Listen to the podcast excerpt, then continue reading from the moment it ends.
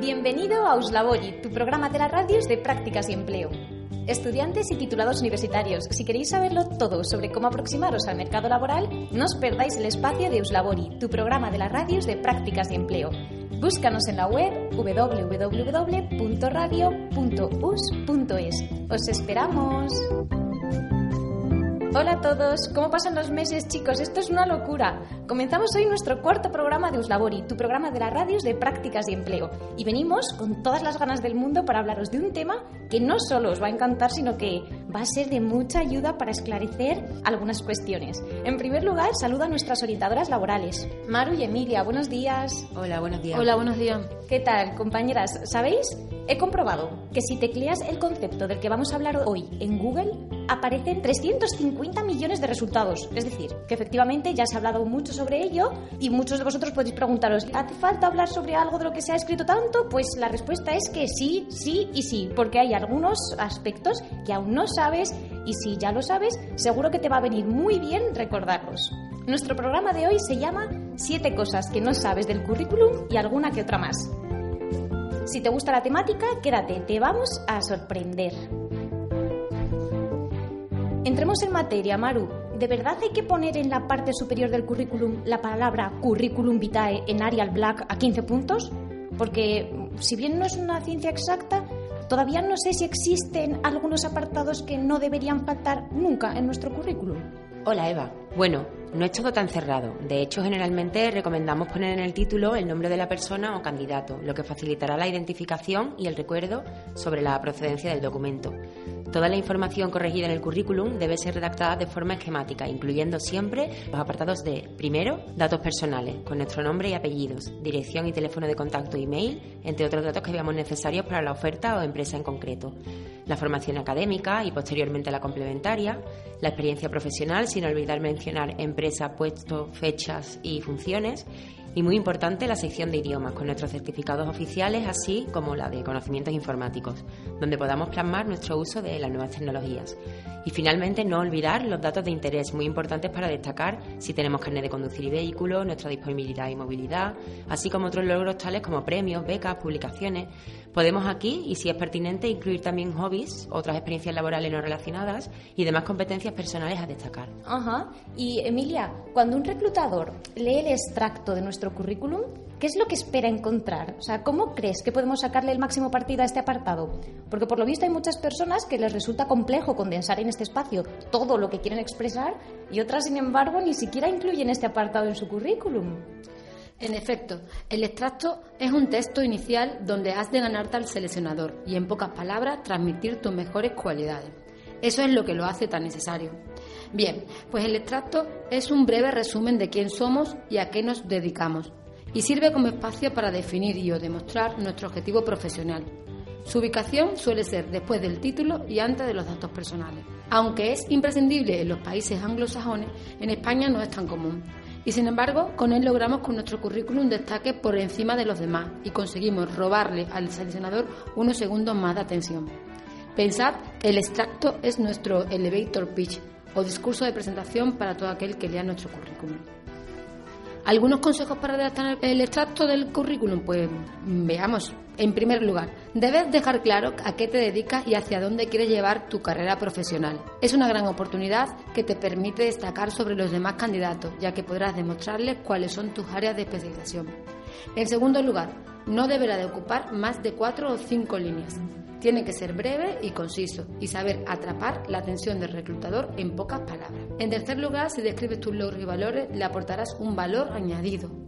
Y por último, intenta demostrar buena actitud, ya que como venimos diciendo, el extracto es una herramienta para crear empatía con el reclutador y permitirá atraer su atención para que siga leyendo tu currículum completo.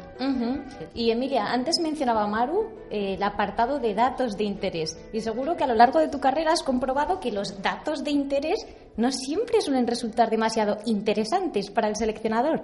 ¿Cómo podemos hacer atractivo este apartado? Pues bien, mira, en primer lugar hemos de tener en cuenta que los datos de interés que debemos incluir en nuestro CV o currículum vitae puede contar mucho más de nosotros que las otras sesiones como la de formación académica o experiencia profesional. En primer lugar, hemos de tener en cuenta que los datos de interés que debemos incluir en nuestro currículum vitae pueden contar mucho más de nosotros que las otras sesiones como la de formación académica o experiencia profesional. Implica hablar de nuestras competencias más personales, de nuestras características más diferenciadoras y otras experiencias que nos hacen únicos con respecto al resto de los candidatos del mercado laboral. Es decir, en este contexto laboral competitivo actual, en el que existe un gran número de, de, individuos detrás de una misma oferta de empleo luchando por puestos de gran valor y con perfiles académicos y profesionales muy interesantes, es necesario tener la oportunidad de poder contar algo de nosotros mismos que nos diferencie de todo ese cúmulo de competidores. Parece difícil, Emilia. O sea, ¿qué datos debemos incluir entonces en este apartado? Podemos tener cierta libertad para poder contar aspectos que no podemos introducir en los otros apartados. Es una especie de cajón desastre que debemos ordenar a nuestro modo, para que lo que quede incluido sea un conjunto de habilidades, competencias y experiencias que sean indicadores importantes de nuestra personalidad y actitudes. La pregunta que debemos hacernos a la hora de redactar esta sesión es la de qué cosas poseo y qué he hecho que me hagan interesante para esta oferta de empleo y empresa. Y los elementos más importantes para incluir en este apartado, entre otros, pueden ser premios, becas y reconocimientos, publicaciones, aficiones, hobbies, habilidades artísticas y culturales, también trabajo voluntario y participación en ONG, actividades deportivas, presencia en organizaciones académicas estudiantiles, si tenemos o no disponibilidad para viajar, cuáles son nuestras competencias técnicas, sociales, artísticas, por hacernos una idea. Uslabori. ¿Qué voy a hacer cuando salga de aquí? ¿Qué salidas tengo? ¿Podré dedicarme a lo que realmente me gusta? Acabo de terminar la carrera. ¿Y ahora qué? ¿Cuándo puedo empezar a poner en práctica mis conocimientos? Si rondan por tu mente estas y otras preguntas mientras cursas la carrera o ahora que lo has terminado, debes saber que en el programa Uslabori se encuentran todas tus respuestas. Escúchalo cada mes en la Radius.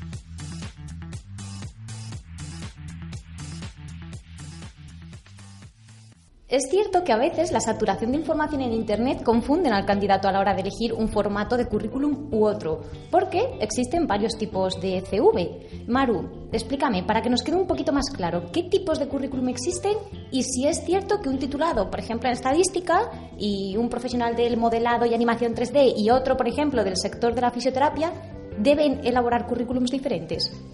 Eh, bien, hay que tener en cuenta no tanto de qué disciplina venimos, Eva, sino de otros factores como cuánta experiencia tenemos y cómo queremos contarla.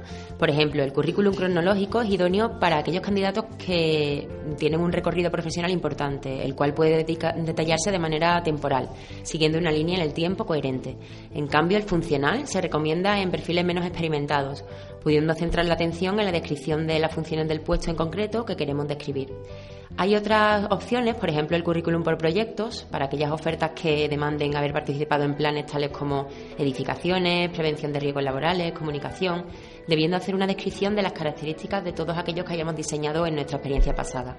El currículum creativo, para perfiles artísticos e ingeniosos, eh, deben utilizar este documento como una carta de presentación de su imagen. Y por poner otro ejemplo importante, el currículum europeo para los candidatos que se dedican a buscar empresas en el extranjero. ¿Cómo sabía Maru que nos ibas a ayudar a esclarecer todo esto? Efectivamente, seguimos en Uslabori, tu programa de las radios de prácticas y empleo con nuestras orientadoras laborales del portal virtual de empleo. Maru, dime otra cosa. Eh, sabemos que por muchos posts que veamos y por muchos vídeos que veamos en YouTube sobre currículum, hay algunos errores que seguimos cometiendo siempre. Cuéntanos qué cosas, por ejemplo, deberíamos evitar definitivamente a la hora de elaborar nuestro CV. Bueno, lo primero, evitar faltas de ortografía y gramática. Hoy en día nos hemos acostumbrado a usar símbolos, abreviaturas en herramientas como WhatsApp, Twitter, Facebook o incluso a la hora de coger apuntes, pero en un currículum es totalmente inapropiado. Hay que revisar no solo esto, sino también los posibles fallos ortográficos que podamos cometer. Puede ser una causa de que nos descarten para un puesto, o sea que es más importante de lo que podemos pensar. Eh, hay cosas que evitar eh, eh, dentro de lo que es el lenguaje, como por ejemplo hacer uso del lenguaje coloquial, así como pasarnos con los tecnicismos innecesarios, no utilizar siglas desconocidas, así como fallos estructurales tales como grandes espacios y márgenes. La extensión, algo que todo el mundo pregunta, no debe ser ni muy extensa ni muy breve. Eso sí, hay que intentar incluir todo lo importante en unas dos páginas, por lo que es de suma importancia ser breve, claro y conciso. Otro fallo crucial, hacer uso siempre de un modelo de CV o currículum inamovible. Eh, hay que adaptar el currículum al puesto de trabajo, según aquello que nos pidan y valoren. Deberemos ir adaptándolo en función a cada puesto o empresa. Mucho se está hablando del currículum ciego, ese CV que omite datos personales del candidato, evitando así la discriminación por edad, género, nacionalidad, para centrarse únicamente en las habilidades y cualidades del candidato. Pero como ese tema, Maru, daría para dedicarle un solo programa, vamos a hablar de este asunto tal vez en futuros programas, pero hoy vamos a hablar también de la foto.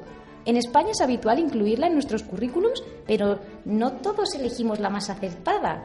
Por Maru, ayúdanos a escoger una con la que no metamos la pata de lleno. Bueno, lo primero, una foto actualizada y con un tamaño tipo carnet dentro de lo que es el currículum. Es importante que se nos vea muy claramente y que tengamos una expresión positiva y formal. Hay que cuidar la indumentaria, que deberá responder a los códigos y expectativas del sector al que queremos optar. Eh, grandes meteduras de pata evitar, pues por ejemplo los selfies, las fotos fotocopiadas o de mala calidad y aquellas mal recortadas. Hemos llegado a ver fotos en lugares de ocio que nada tienen que ver con la búsqueda de empleo. No cuesta tanto hacer fotos buenas y formales, así que no hay excusas para hacer un uso adecuado de nuestra imagen profesional. Estos consejos le sirven a aquellos que opten por el CV tradicional en cualquiera de sus formatos. Pero, ¿y los que optan por el videocurrículum, Emilia? ¿Qué consejitos le darías a una persona que esta tarde se dispone a grabar su primer videocurrículum para subirlo a su página web profesional, a YouTube, a Vimeo o a cualquier plataforma de vídeo? Pues bien, mira, el videocurrículum permite presentar aspectos de nuestro perfil profesional que un formato escrito no posibilita. Si bien es cierto que no es obligatorio tener un videocurrículum, también es cierto que con él ampliamos nuestras posibilidades. Entonces, ¿por qué no hacerlo? Antes de pensar realizarlo, hay que reflexionar sobre qué queremos explicar y pensar que una mala exposición nos puede perjudicar. Tener las ideas claras de lo que queremos decir antes de empezar es uno de los aspectos fundamentales. Otros consejos para la elaboración del videocurrículum podrían ser los siguientes. Primero, el videocurrículum debe ser breve, ¿vale? Con una duración de no más de dos o tres minutos. Segundo, tienes que saber bien lo que vas a decir y preparar el discurso antes de empezar a grabar. También tienes que preparar el lugar donde vas a grabarlo, con una decoración discreta, en un ambiente tranquilo y silencioso, donde no tengas interrupciones. También debes preparar la forma de vestirte. Debes vestirte de la misma forma que te vestirías si fueras a una entrevista de trabajo. También no debes de recitar el texto de memoria sin leerlo, porque si lo lees se verá muy artificial y no quedará bien. También debes actuar con la máxima naturalidad posible, estar lo más relajado posible y hablar con una voz alta y clara. Y después de grabar el videocurrículum, revisa bien el resultado y si no es óptimo, grábalo de nuevo Fíjate que te veas natural y transmitas confianza a la cámara. Al final, cuando quedes satisfecho con el resultado, súbelo a la web de vídeos como por ejemplo YouTube. ¿Qué cantidad de recomendaciones nos han regalado nuestras orientadoras laborales? Esperamos que os hayan resultado interesantes y que muy pronto consigáis el propósito que persigue el currículum, que no es otro que el de lograr conseguir una entrevista de trabajo en la que de pronto poder desplegar todo nuestro entusiasmo por optar a ese puesto de trabajo que tanto nos interesa. Maru, en el caso de que nuestros estudiantes y titulados les surja alguna consulta o simplemente quieran ampliar información sobre este o muchos otros temas de orientación laboral, recuérdanos dónde pueden encontrarnos. Bueno, podéis encontrarnos en la web www.portalvirtualempleo.us.es, en concreto en nuestra sección blog de empleo o a través del correo electrónico usvirtualempleo.us.es. Qué bien, pues hasta aquí nuestro programa Siete cosas que no sabías del currículum y alguna que otra más. Muchas gracias, Maru. Esperamos que, y Emilia, que sean muchas las personas que acudan a vuestro portal virtual de empleo y, por supuesto, que nos visiten a través de nuestras redes sociales. Recordad que podéis encontrarnos en Twitter, Facebook y LinkedIn. Aunque ya deberías saberlo, os lo recordamos. Somos el Secretariado de Prácticas en Empresa y Empleo de la Universidad de Sevilla. Nos encantará veros desde el otro lado de la pantalla. Si necesitas que te ayudemos a resolver tus dudas en materia de prácticas extracurriculares, que es por lo que la gran mayoría de personas nos conocéis, recordad que estamos a vuestra disposición a través de la ventanilla de nuestra oficina. Nos encontramos en la Avenida Ciudad Jardín 2022, antigua Escuela de Magisterio. Si te viene mejor llamarnos por teléfono, desbloquea tu smartphone y llámanos al 954 559 790. Y si prefieres contactar con nosotros a través del correo electrónico, apunta a nuestro email infoprácticas.us.es. Solo presentándonos en el salón de vuestra casa estaríamos cubriendo todas las posibilidades de contacto, así que no tienes excusa. Si tienes dudas sobre cómo puedes optar a tus prácticas extracurriculares, quieres informarte sobre nuestros talleres, quieres registrarte en la plataforma Ícaro, llámanos, queremos ayudarte. Hoy hemos estado con vosotros Maru y Emilia, orientadoras laborales del portal virtual de empleo. Y esta que habla Eva, Community Manager del Secretariado de Prácticas en Empresa y Empleo.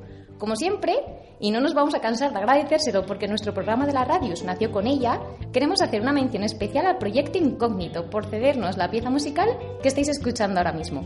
Nos escuchamos en el próximo programa. Recordad que nos encantará recibir vuestras sugerencias sobre los temas que os gustaría que tratásemos en nuestro programa. Podéis hacernos llegar vuestras aportaciones a través de las redes sociales y del correo electrónico pracus.us.es. Y ahora sí, hasta el próximo mes.